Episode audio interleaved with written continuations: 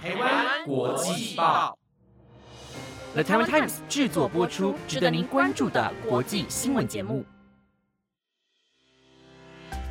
欢迎收听台湾国际报，我是杰安，马上带您关心今天二月二十二日的国际新闻重点。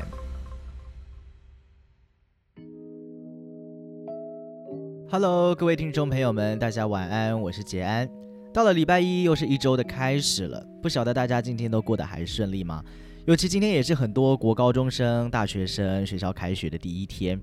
早上比较寒冷的天气里面还要准时起床上学上班啊，应该是不太容易的吧。在这里，想要先祝福大家，在新的一周都可以有好的开始哦。那么，在过去一个周末，可能你正在放松的时刻，国际上又发生了很多重要的新闻了，像是缅甸的示威，警方竟然无差别滥射，造成了严重的伤亡；H5N8 禽流感在俄罗斯竟然第一次发现会传染给人类；还有，你知道美国德州暴风雪也让海龟变成了受灾户。有很多你需要知道的内容，在今天的节目当中都会为大家做详细的整理哦。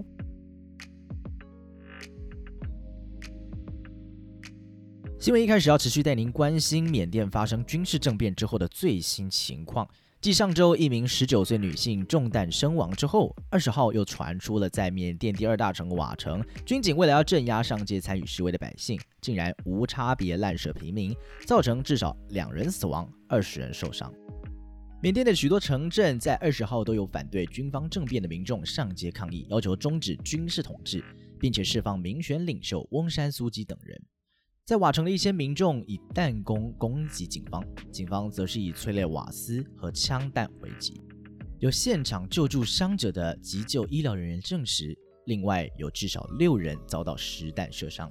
而针对这一次严重的警民冲突事件，美国、日本、英国和德国等世界强国都谴责了缅甸军方的暴力行为。联合国秘书长古特瑞斯就直指缅甸当局使用致命武力镇压民众是不可接受的。欧盟更表示考虑要制裁缅甸的军方。对此，缅甸外交部就回应，当局在处理抗议活动时已经尽了最大程度的克制，呼吁外国势力不要干涉缅甸内政。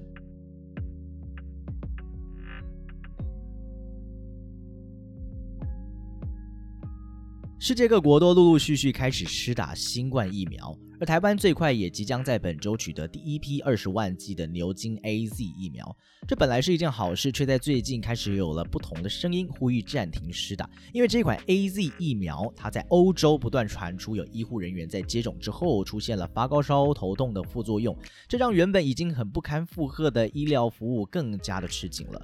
目前为止，法国卫生当局已经下令暂停施打。瑞典也有部分的地区暂停了 A Z 疫苗的接种，德国一些重要基础工作人员也都拒绝接种。在法国，A Z 疫苗是从二月六号开始施打的，在诺曼底有一家医院的职员出现了强烈的副作用。对此，A Z 疫苗的发言人表示，目前所汇整的临床试验数据显示，相关反应报告都如同我们的预期，至今未曾证实有严重不良的事件发生。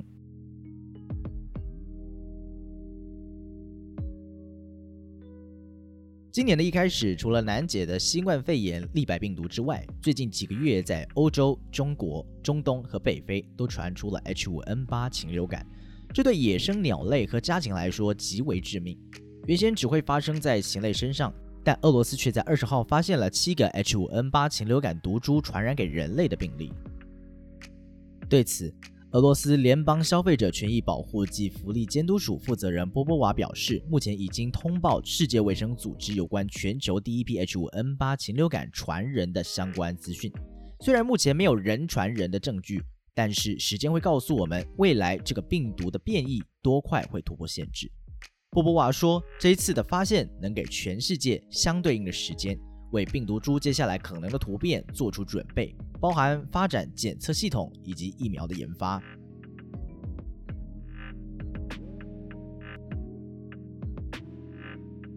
上个礼拜曾经为您报道过，脸书无预警屏蔽所有澳洲媒体的新闻，引发了各界激烈讨论。不过，澳洲总理莫里森二十号在记者会上就表示，脸书已经再一次回到谈判桌，并强调脸书那些封杀行动完全站不住脚。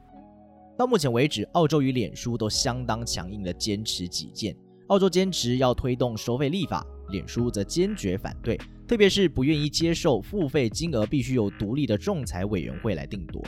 同时，这把媒体对抗大平台的火似乎又烧回了美国。根据路透社的报道，美国国会最近就正在酝酿要提出一系列反托拉斯法案，民主及共和两党已经拥有了高度共识。打头阵的就是希望能帮助小虾米新闻机构能更容易与脸书、Google 等巨型社群公司进行联合谈判。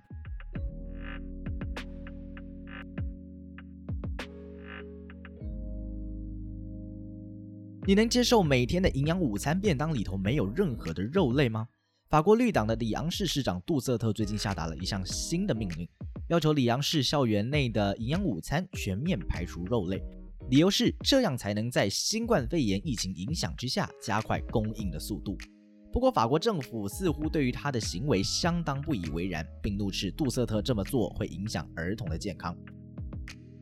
法国内政部长达拉曼就批评杜瑟特这样的行为对于法国农民和屠宰业造成了不可接受的侮辱，而且绿党总是保持着精英主义和道德出发，但他们却没有看到，在法国有许多贫穷家庭的孩子，其实只有在学校的时候才能够吃到肉。对此，杜瑟特回应，前市长在去年疫情大流行期间也采取了同样的措施，况且鱼和鸡蛋依然存在营养午餐的菜单上。政府会确保所有孩童都能吃到均衡的餐点。而根据 BBC 的报道，营养学家分析，其实儿童吃素是安全的，但是建议要格外注意营养摄取，以确保每天都有足够的蛋白质、铁和其他的矿物质。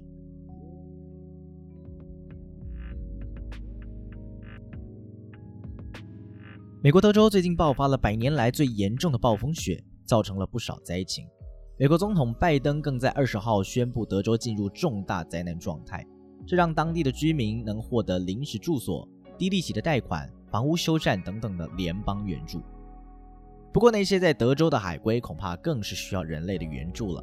因为被暴风雪冷晕的海龟会变得行动迟缓、无精打采的，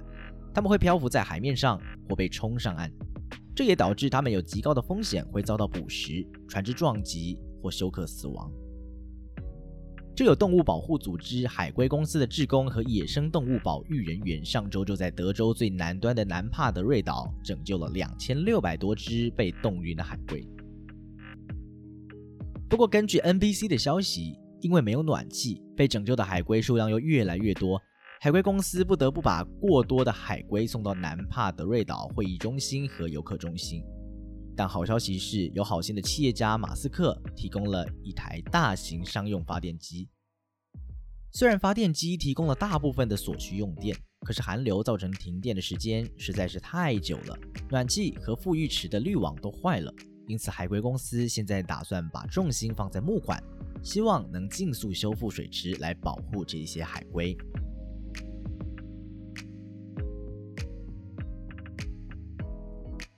最后要带您关注的是来自火星的新闻。美国太空总署 NASA 太空探测车毅力号在十八日平安降落火星了。隔天传回地球的彩色影像，秀出了火星表面的周遭地貌，可以看见当地地势平坦。虽然散布了岩石，但对毅力号的大车轮来说，并不会造成困难。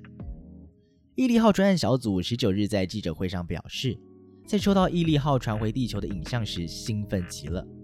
照片记录了探测车进入了火星大气层、降高以及着陆的过程。摄影镜头甚至捕捉到正在降高阶段的瞬间，这在以往的太空任务都还没有办法做到。着陆阶段的任务副主任史特胡拉指出，毅力号最后的着陆点就是在科学家所认定的河流三角洲附近。